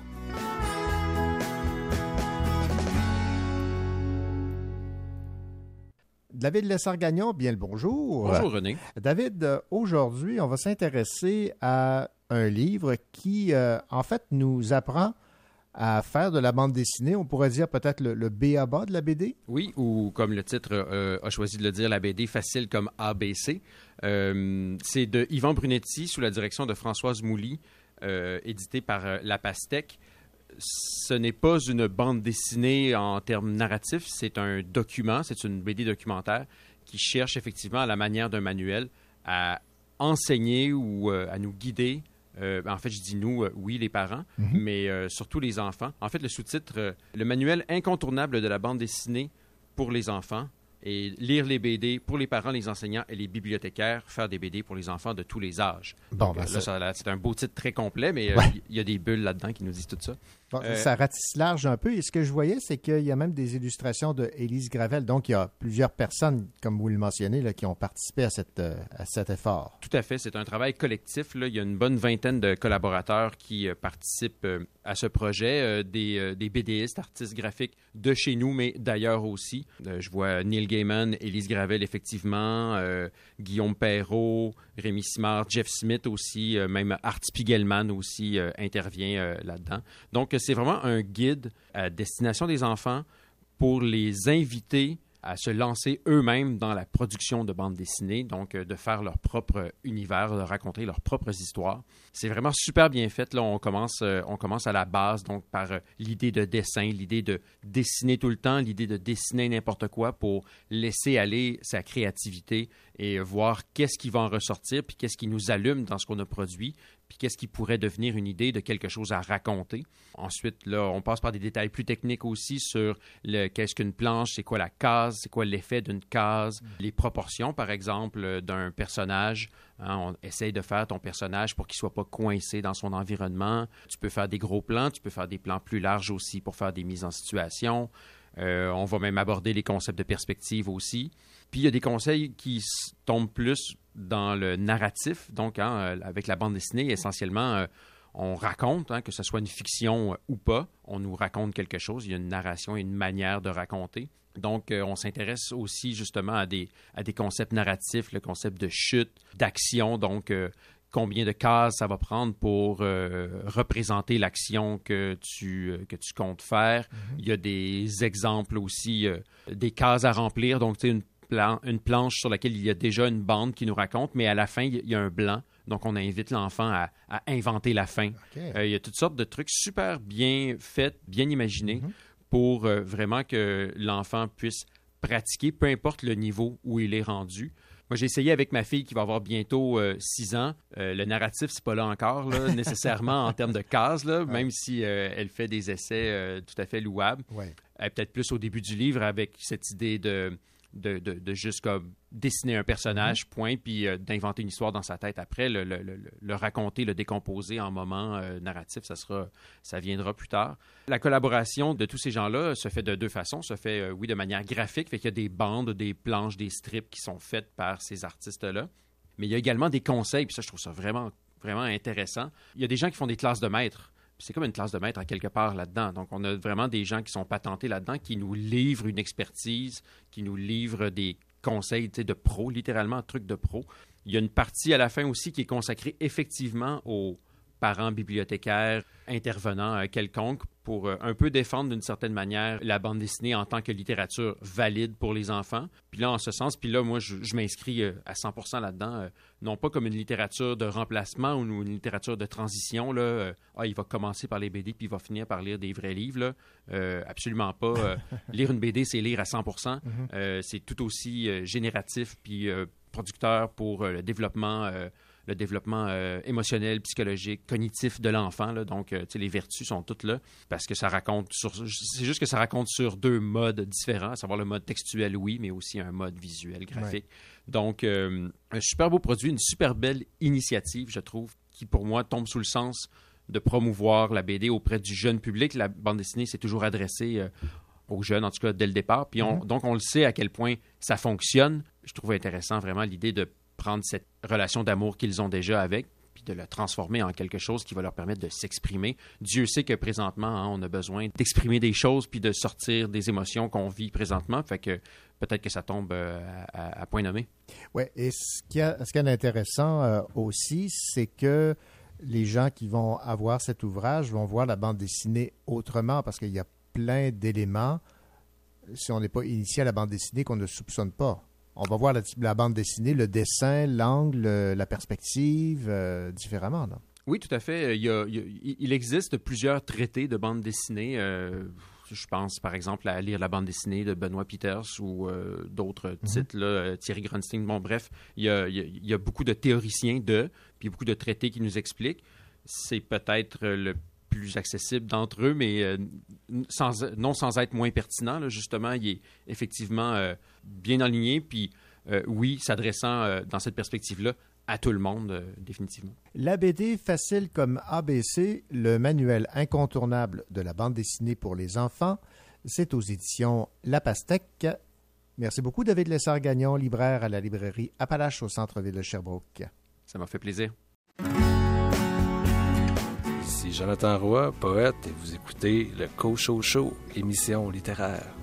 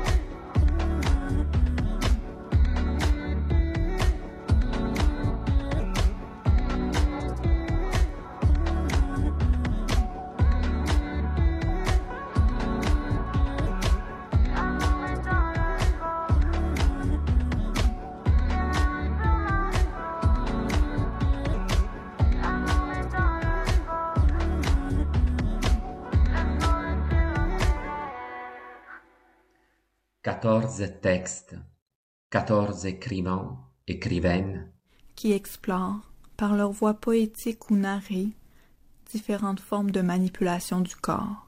Épiderme met en scène des existences traversées de rencontres, de luttes et de transformations. une constante demeure, le besoin criant de se sentir vivant.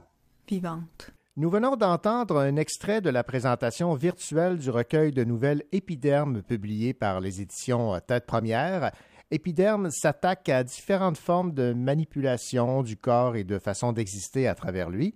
On y retrouve des textes sur des sujets aussi divers que la mort, le sexe, la douleur, la perception des sens. Un recueil qui compte 14 textes, dirigé par Sofiane Landry et Mathias Scarpula, que nous avons en ligne. Sofiane Landry, Mathias Scarpula, bonjour. Bonjour. Bonjour. Mathias, on va commencer par vous. Est-ce que, dans un premier temps, vous vous attendiez à des textes comme ceux que vous avez reçus ou si vous avez été un peu surpris par, peut-être, disons, l'audace des textes qui vous ont été proposés? Effectivement, euh, avec euh, Sofiane, on s'est trouvé à être étonnés euh, par les différentes histoires qu'ils nous ont en- euh, envoyées parce que nous, on, on avait fait peut-être une commande plus générale autour du, des man- de, la, de la thématique du manipulation de, de corps. Et On a pris vraiment beaucoup de plaisir à lire, à recevoir les histoires qui nous ont partagées et qu'on peut lire dans l'œuvre. Et je peux témoigner pour avoir lu les, les textes que ces 14 propositions tout aussi euh, intéressantes les unes que les autres. Alors, comme exercice, ce que je vous propose, Mathia et Sofiane, c'est d'aller en alternance nous présenter les différentes nouvelles et question de ne pas faire de jaloux ou de jalouse en y allant dans l'ordre de placement dans le livre. Alors, on pourrait euh, entamer cette euh, présentation avec Sofiane pour ce texte de Fanny Demeul. Oui, euh, merci beaucoup. Je vais commencer avec la nouvelle Wake de Fanny Demeul. Euh, festivité extravagante et mort se côtoient dans un petit village isolé d'Irlande. Fanny Demeul crée un univers coloré qui rappelle un peu les contes celtiques, où la frontière entre réel et mystère s'entrelace de façon organique. Malgré euh, l'aura d'étrangeté de la nouvelle, c'est aussi et avant tout une ode à la vie. Si je pourrais me permettre de qualifier avec trois mots euh, la nouvelle de Fanny, je dirais euh, pénétrante, légendaire et gustative. Je m'explique pour ce dernier. Euh, la nouvelle de Fanny, elle est très sensorielle, mais je pense que le sens qui est le plus sollicité, c'est vraiment le goût. D'ailleurs, il y a un extrait vraiment euh, magnifique euh, qui décrit là, euh, la nourriture dans sa nouvelle. Donc, euh, gustative, pour moi, ça représente bien euh, Wake. Maintenant, Mathia, vous allez nous parler du texte de Alex Thibodeau. Oui, la nouvelle Échymose. Alex nous plonge dans une histoire où la narratrice protagoniste vit deux relations en parallèle. D'une part, une forme de relation amoureuse imposée dans laquelle la protagoniste se sent emprisonnée. D'autre part, un désir envers une autre personne que la protagoniste vit comme une autre possibilité de se réaliser. Euh, J'aime beaucoup, euh, quand je l'ai lu la première fois, vraiment le style de, de Alex, comment elle, elle utilise l'alternance des petites scènes et en même temps qu'on est vraiment, c'est comme on suit la narratrice dans, sa transformation progressive en, en lien avec ce qu'elle vit. Et donc c'est vraiment de nouveau un style qui, euh, comme dans d'autres textes, dans lequel il y a quelque chose qui est à la limite entre la narration et, euh, et la poésie. Et si je devais donc donner les goûts de la lire avec seulement trois adjectifs aux sensations, je dirais que la nouvelle d'Alex est incontrôlable, passionnelle, et puis elle donne une sensation de chair de poule à la lecture. Eh ben, c'est bien vendu, ça. Maintenant, un chroniqueur qui s'est ajouté récemment au euh, Cocho Show, Stéphane Ledien, qui signe Sofiane, un texte lui aussi dans ce recueil euh, Épiderme. Oui, avec Pauvre Baby Doll, Stéphane Ledien nous confronte dans son conte noir à la dureté des violences sexuelles. Son regard sans compromis dérange et fascine. Afin d'assouvir son violent Eros, le narrateur de Pauvre Baby Doll déchaîne les plus sombres instincts humains derrière les portes des maisons closes. Avec sa finale coup de poing, Stéphane saura sans aucun doute intervertir les attentes des lecteurs et des lectrices. Pour moi, euh, la nouvelle de, de Stéphane euh, convoque une écriture vive, euh, mais également ironique. Et c'est une nouvelle qui m'a énormément surprise euh, et que j'ai aimé euh, découvrir et être confrontée euh, par euh, cette belle écriture. Anne Pérouse, qui euh, dirige les éditions AMAC, signe un texte, euh, Mathia, dont vous allez nous parler. C'est La femme au pipeau. Anne nous parle de ce qu'on ne veut pas voir ou entendre du Québec ou de toute société occidentale florissante. Il y a des aspects marginaux, mais vrais, que l'on cache. Elle en expose un. Elle y parvient aussi grâce à son style, un style original, poétique, qui met en lumière concrètement cette facette de notre société. Euh, trois adjectifs, euh, tendre et en même temps explosive. Et puis, de nouveau, je répète, original, parce que c'est vraiment un, un style euh, qui est en même temps narratif et poétique. Mathia, vous allez enchaîner avec euh, un texte d'une dénommée Sophie-Anne Landry. Oui, le beau texte est fait ambre. Sofiane nous raconte un cauchemar. Elle réussit à nous mettre devant nos peurs les plus naturelles et les plus profondes. Elle le fait avec un style épuré et en même temps avec des tournures poétiques qui rythment l'attention. Je trouve que c'est vraiment une nouvelle à, savourer, à relire. euh, euh, et c'est vraiment parce qu'il y a toute la tension qui monte. il y a quelque chose de la tension du début, mais qui monte progressivement. Mais il y a aussi quelque chose de, de ténu, euh, grâce cette fois avec juste les tournures poétiques de certaines phrases, de certains paragraphes. Donc comme adjectif, je dirais aigre douce, caressante comme du velours, délicieuse. Sofiane, euh, on va poursuivre notre coup d'œil sur les textes de ce recueil euh, Épiderme avec cette fois la proposition de Nathalie Fontalvo. C'est une nouvelle hybride entre le poème et l'enquête policière. Euh, Nathalie nous plonge dans un univers complexe où les nombreuses couches du récit nous mènent toujours plus profondément dans une histoire de sororité et de féminicide. Une histoire hors du temps, euh, mais toujours d'actualité. Euh, la nouvelle de Nathalie, euh, pour moi, il y a une multiplicité, non seulement dans les couches, mais dans la manière qu'on peut interpréter la nouvelle. C'est une nouvelle vraiment complexe que je pourrais qualifier de vaste. Puis ça vaut euh, la peine de la relire plusieurs fois parce qu'elle a vraiment fait un, souci euh, du détail, puis euh, tout est réfléchi, tout est pensé. Puis on retrouve aussi un grand sentiment d'empuissancement dans sa nouvelle. Donc, une très belle première nouvelle pour Nathalie. Ariane Gélina, qui fait dans le fantastique, nous propose elle aussi une nouvelle dans ce recueil Épiderme, Mathia. Monument. Euh, dans cette nouvelle, donc, on a un pont qui parle, et puis la peau d'un autre personnage, une adolescente, qui se remplit de rouille progressivement, parce qu'elle se nourrit de la douleur autrui. Nous sommes dans le fantastique, comme tu viens de dire, René, très bien maîtrisé, mais la nouvelle parle aussi de la force collective qui peut donner âme et parole à un monument. Trois adjectifs, euh, virtuose, étonnante, fugueuse. Maintenant, on va laisser Sofiane décrire, Mathia, votre texte. Oui, à mon tour de parler euh, de la nouvelle Respirer doucement de mon collègue Mathias Carpula. Euh, Mathias nous invite à découvrir un univers sensoriel où le corps matériel perd ses repères. Dans un voyage ambivalent de pleine conscience, les personnages tenteront de se retrouver, de délier les nœuds et les blessures. Mais au final, Mathias pose un regard empreint de lucidité sur l'humain, sur ses désirs de fuite devant les difficultés d'être et de ressentir. Euh, pour moi, ce qui m'a marqué le plus dans la nouvelle de Mathias, c'est euh, l'impression d'un passage, un peu comme un, rituel ou un, un- une transition euh, que vivent les personnages.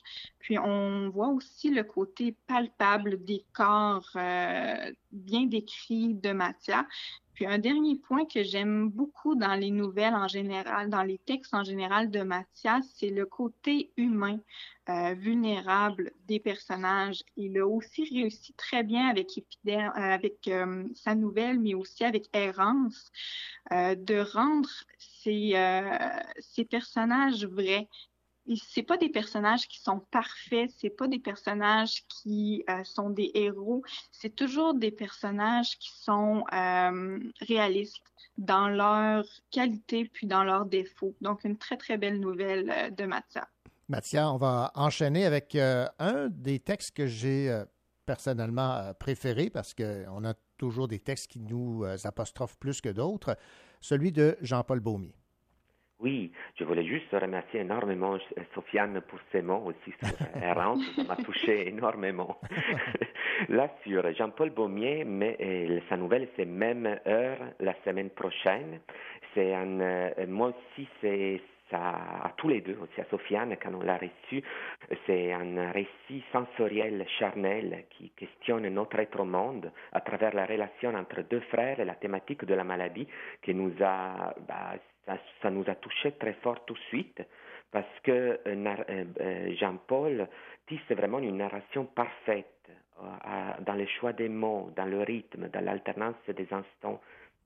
Et je dirais comme trois adjectifs cathartiques, puis précise, vraiment dans la maîtrise littéraire, et puis aussi comme troisième adjectif harmonique. Il y a comme une mélodie des mots euh, littéraires qui s'installent du début à la fin du texte et qui tiennent toutes les, émotions qui nous fait vivre. Nicolas Giguère est chroniqueur au euh, Cochot Show. Il habite à Sherbrooke, alors il y, a, il y a toujours un petit intérêt supplémentaire euh, lorsque celui-ci produit un texte, Sofiane. Oui, euh, donc euh, Nicolas Giguère signe euh, un texte qui se nomme Bourrelet, euh, qui aborde son rapport avec son corps et avec la nourriture et aussi le regard grossophobe des autres. La nouvelle en vers sert magnifiquement son propos. C'est presque comme une liste d'ingrédients. Donc, c'est vraiment impossible de rester indifférent ou indifférente face à son écriture directe intime et chargé par le sentiment de n'être rien d'autre que le corps qui l'habite. Nicolas Giguère a une écriture authentique qui est, vraiment très intime. Il y a un petit côté théâtral également dans sa manière de présenter euh, son texte. Puis, bien sûr, euh, on peut y trouver quand même une, critique sur la perception euh, des corps qui sont considérés hors normes par notre société. Donc, une très belle, un très beau texte, Bourrelet de Nicolas Giguère. Nous poursuivons notre analyse des textes dans le recueil Épiderme, publié chez Tête Première, avec Mathias, cette fois le texte de Marie-Ève Muller. Le texte Gant de Marie-Ève est une histoire à nos jours d'un greffe à l'oreille pour retrouver Louis. Mais en même temps, cette histoire évoque un monde dystopique où notre être serait manipulé et dominé par la machine et l'expérimentation scientifique. Euh, la grande réussite de la nouvelle de Marie-Ève est de représenter la transformation du quotidien le plus banal, mais peut-être le plus important de chaque personne, par le biais de la perte d'une perception sensorielle. Euh, ça me faisait penser vraiment à, la littérature un peu minimaliste, un peu comme les, les nouvelles de Raymond Carver.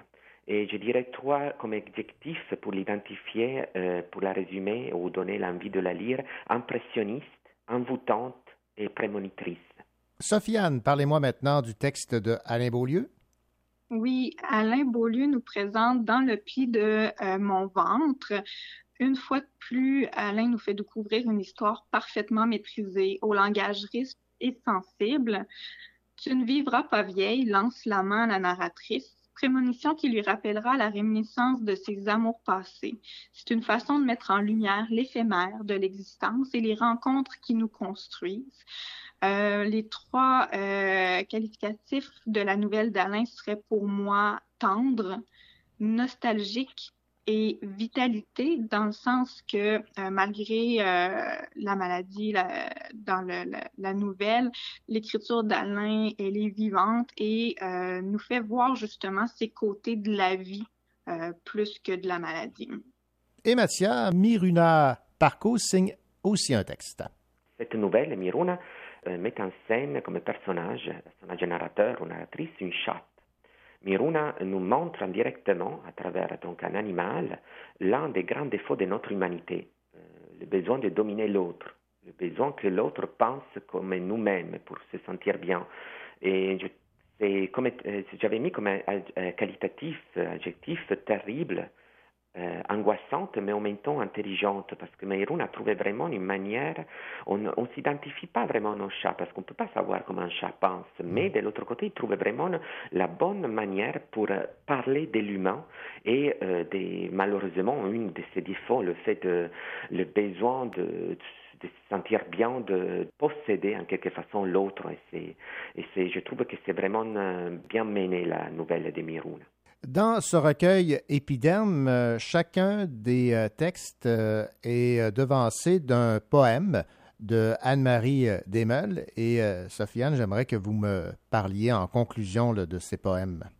Les poèmes d'Anne-Marie sont un peu comme des respirations poétiques, une amorce sensible au texte du recueil. Elle, s'est inspirée des univers de chaque auteur et autrice euh, pour créer euh, ces petits poèmes.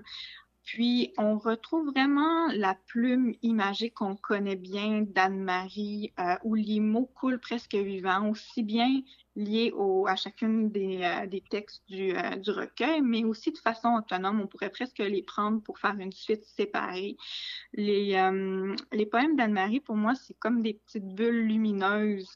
On, retrouve, premièrement, il rythme vraiment bien le recueil, il se mélange vraiment bien au genre hybride qui parcourt l'entièreté d'épiderme. Puis on, retrouve aussi le côté naturel de son écriture, mais aussi son lexique qui, convoque beaucoup des mots du nature et tout ça. Donc, ça nous permet vraiment d'apprécier encore mieux, je pense, les nouvelles, d'avoir cette amorce-là. Mathias Carpula, Sofiane Landry, on va se laisser avec des lectures que vous avez faites de vos textes lors du lancement de ce livre, dont je rappelle le titre Épiderme que vous avez euh, co-dirigé. Merci beaucoup pour cette entrevue et cette présentation. Merci. Durant les voyages en voiture de son enfance, Claire s'inventait des histoires de loups la pourchassant par les sous-bois. Elle croirait presque les voir, ce soir, alignés en bordure de la forêt, leur prunelle animale rampant jusqu'à elle, épiant ses moindres gestes, son imagination s'emballe malgré sa familiarité des milieux sauvages, sa frayeur de l'invisible plus vive que jamais. Lorsqu'elle s'apprête à rentrer, Claire remarque une enveloppe blanche à ses pieds, coincée sous une pierre. Son nom y est inscrit à la main. Je me sens comme une outre pleine d'alcool qui voyage parmi des nuages et des étoiles dans un ciel bleu turquoise. De relents de poissons s'infiltrent dans mes narines. Une forte chaleur. Dedans, dehors. Je brûle, je suis le soleil, deux mains appuyées sur mes épaules, elles massent mes bras, les muscles de mon visage. Je voudrais hurler, m'arracher au toucher de ses mains. Pourtant, je continue à flotter dans l'air. Faire confiance aux mains. Elles me guident et me font marcher. J'ai peur, je dois respirer. Un pas après l'autre. C'est facile, possible.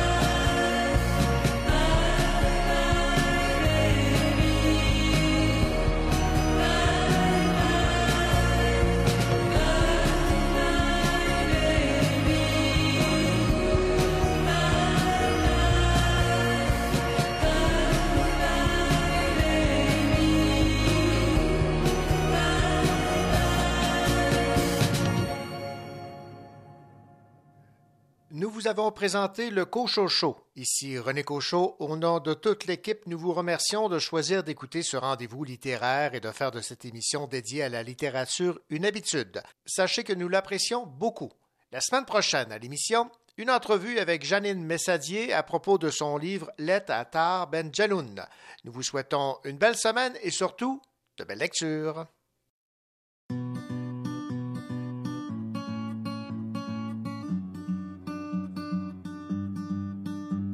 Il est dans les films, il est dans tous les scénarios. Toujours au premier rang, il nous pousse, il nous rend héros. Je veux casser la machine, de le voir partout, ça me rend miro. Si je dis que j'ai jamais dit je t'aime, on s'affole, on me traite de mytho.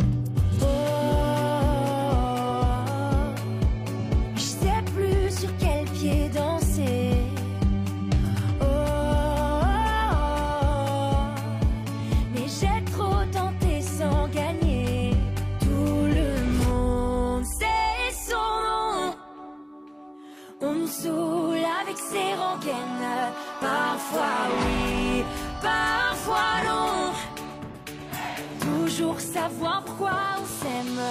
Tout le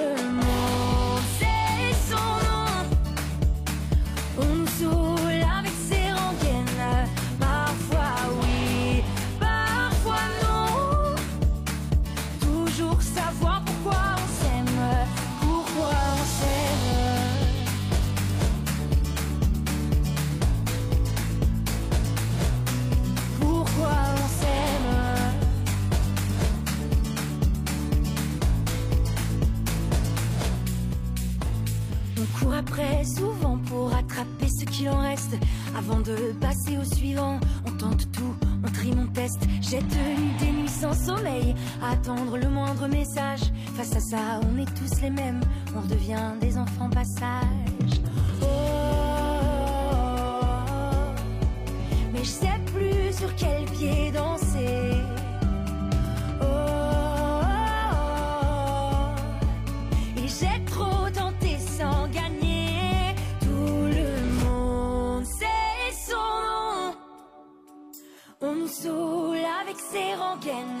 Parfois oui, parfois non.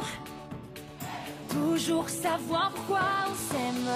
Tout le monde sait son nom. On